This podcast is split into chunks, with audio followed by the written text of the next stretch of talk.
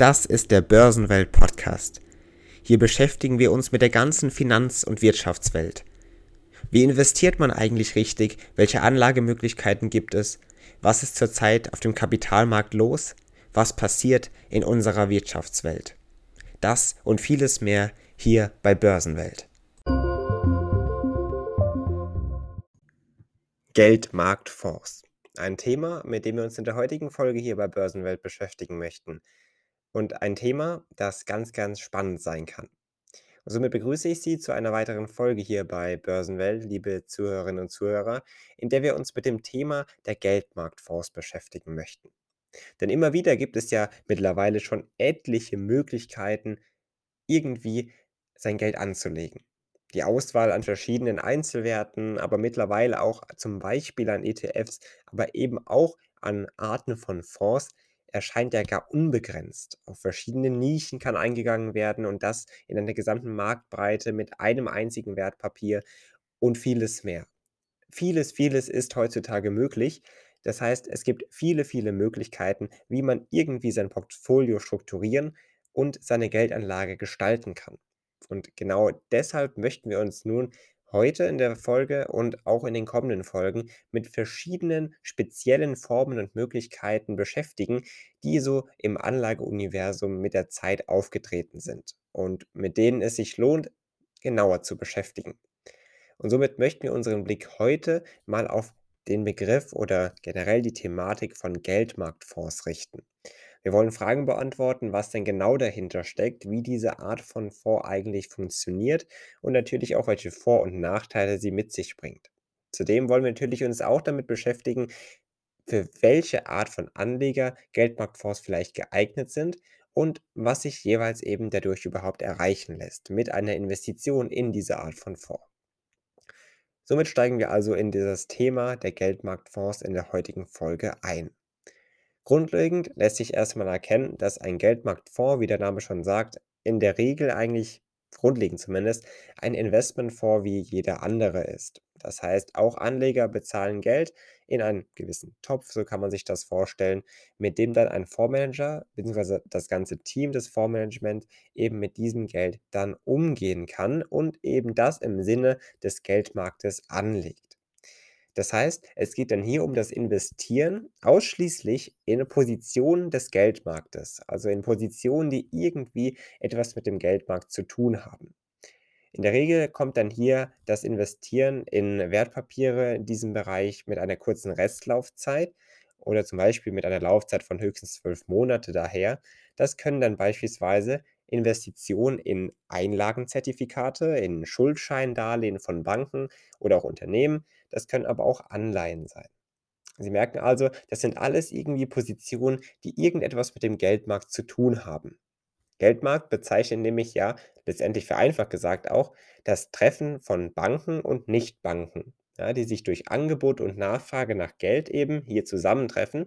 Und somit gibt es dann eben an diesem Markt verschiedene einzelne Positionen, be beziehungsweise verschiedene einzelne Möglichkeiten an diesem Markt, der hier entsteht, durch dieses Zusammentreffen von Angebot und Nachfrage nach Geld. Da gibt es dann eben verschiedene Möglichkeiten, daran auch mitzuverdienen. Und daran gibt es eben dann verschiedene Möglichkeiten, wie zum Beispiel Schuldscheindarlehen von Banken, das haben wir jetzt gesagt, Anleihen sind auch möglich oder auch das Investieren oder das Anlegen in Einlagenzertifikate. Was genau hinter diesen einzelnen Begriffen steckt, können wir gerne in einer weiteren Folge noch einmal genauer thematisieren. Das würde den Rahmen allerdings dieser eigentlichen Geldmarktfonds in dieser Folge, mit der wir uns beschäftigen möchten, wahrscheinlich sprengen. Grundlegend lässt sich also erkennen, dass Geldmarktfonds das Geld, was sie haben in ihrem Fonds, eben in Positionen des Geldmarktes investieren. Das wird schon vom Namen allein ziemlich offensichtlich direkt. Geldmarktfonds treten also als genereller Investmentfonds mit einer hohen Liquidität auf. Und das ist gar ein ganz charakteristischer Punkt, den Geldmarktfonds verzeichnen können. Zudem kommen sie mit einer guten Handelbarkeit einher und gelten in der Regel als risikoärmer. Warum das so ist, werden wir im Laufe der Folge noch genauer klären können. Bis zu 100% des Volumen eines Geldmarktfonds werden in der Regel also in Papiere des Geldmarktes investiert. Zum Beispiel die angesprochenen Beispiele. Somit können sich auch kleinere und private Investoren jetzt schon mit der Zeit, auch mit kleineren Beiträgen, an einem Teil des Geldmarktes beteiligen zumindest.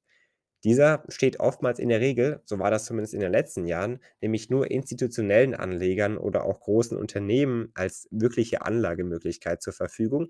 Doch zum Beispiel eben durch diese Geldmarktfonds hat sich das im Verlaufe der Jahre, in den letzten Jahren und ja, ja, Jahrzehnten könnte man sagen, verändert.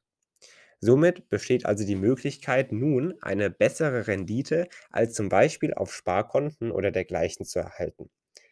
In der Regel kann man sich nämlich Geldmarktfonds als eine Art Mischung vorstellen. Mischung aus Sparkonten, wie man sie kennt, zum Beispiel Festgeld oder Tagesgeld oder das ganz normale Konto, und Instrumenten am Kapitalmarkt mitzuwirken.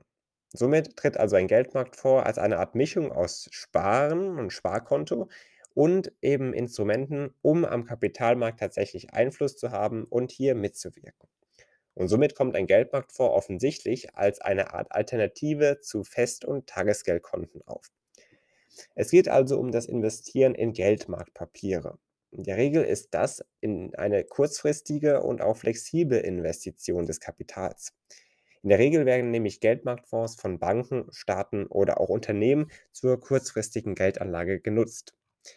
Das heißt, das Geld wird von diesen Institutionen in einem Geldmarktfonds quasi geparkt, so kann man sich das vorstellen, um damit mehr Zinsen zu erzielen, als es in anderen Bereichen wahrscheinlich schwieriger wäre.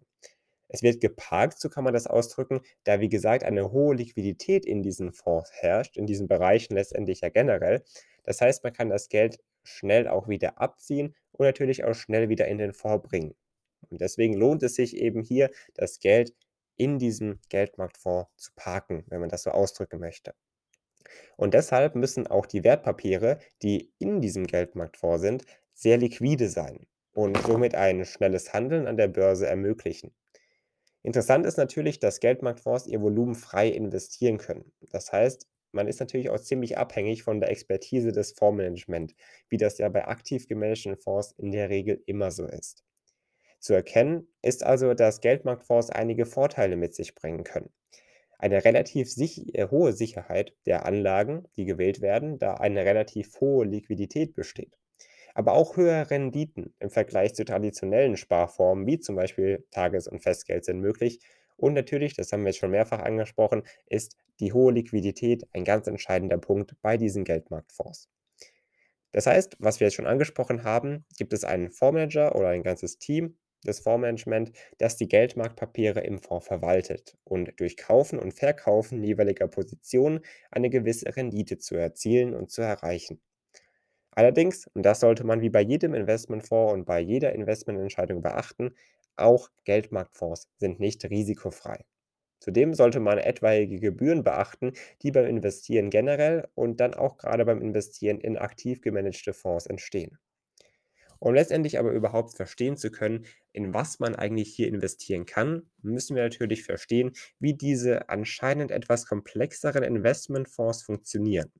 Denn offensichtlich sollte werden, dass ein Geldmarktfonds nicht ganz einfach ein stinknormaler Investmentfonds ist, der das Geld, was er im Fonds hat, in verschiedene Unternehmen investiert, wie das eigentlich so üblich ist, sondern dass es hier beim Geldmarktfonds eben um das Investieren in Wertpapiere oder generell in Finanzprodukte das Investieren in Finanzprodukte geht, eben die aus diesem Bereich kommen.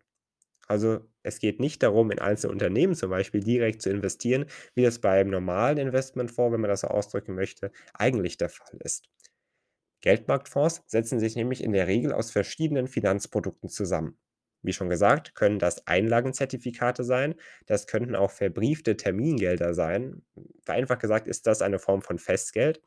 Das können auch Schuldscheindarlehen sein, aber das können auch Anleihen sein.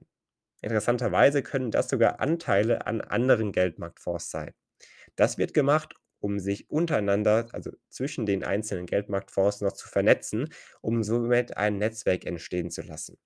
Das heißt, Geldmarktfonds unterstützen sich sogar gegenseitig und streuen das Risiko noch breiter.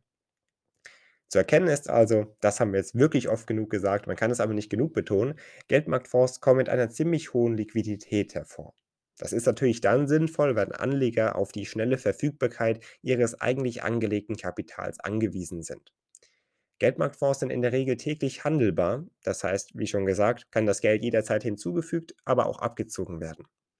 Geldmarktfonds zählen somit also zu den sichersten Investmentfonds. Sie sind aber natürlich auch nicht völlig risikofrei.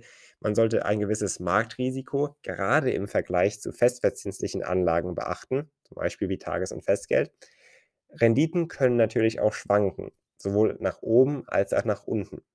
Das kann zum Beispiel auch durch die allgemeine Marktbewegung beeinflusst werden, da etwaige Finanzprodukte, zum Beispiel eben Schuldscheine, Anleihen oder dergleichen, eben auch von der allgemeinen Marktbewegung und somit vom Marktrisiko abhängig sind und diesem unterliegen. Zudem gibt es keine Einlagensicherung bei Geldmarktfonds. Das sollte man auf jeden Fall auch beachten, wenn man in solche Arten von Fonds investieren möchte. Und somit sollte es klar sein, liebe Zuhörerinnen und Zuhörer, am Ende dieser Folge, Geldmarktfonds treten mit einigen Vorteilen, aber natürlich auch mit Nachteilen einher. Ein gewisses Risiko besteht natürlich immer, auch wenn es einige Vorteile natürlich gibt, wenn man in Geldmarktfonds investieren möchte. Dass aber astronomische Renditen erzielt werden können, ist bei Geldmarktfonds in der Regel äußerst unüblich. Wie gesagt, zählen sie zu den eher sichersten Investmentfonds, haben eine nicht unbedingt sehr, sehr hohe Risikobereitschaft in der Anlegerschaft. Das heißt, man kann ja natürlich abwägen, ob ein Geldmarktfonds in das eigene Portfolio passt und natürlich auch mit der eigenen Anlagestrategie vereinbar ist. Ich denke, es sollte klar sein, welche Vorteile Geldmarktfonds mit sich bringen können und welche Nachteile natürlich auch bei einer Investition in solche Fonds entstehen. Am Ende dieser Folge steht also fest, Geldmarktfonds, das ist eine Anlagemöglichkeit im Anlageuniversum, was wir jetzt kennengelernt haben. Und jetzt sollte klar sein, welche Risiken, aber natürlich auch welche Chancen durch das Investieren in Geldmarktfonds entstehen können. Und somit verabschiede ich mich, liebe Zuhörerinnen und Zuhörer, verweise gerne auf unsere Website, verweise auch gerne auf die kommende Folge am nächsten Samstag wieder hier bei Börsenwelt, wenn wir uns dann wieder mit einem spannenden Thema und wahrscheinlich schon mit einer weiteren interessanten und etwas spezielleren Anlageform bzw. Anlagemöglichkeit beschäftigen werden. Bis dahin machen Sie es gut und bis zum nächsten Mal.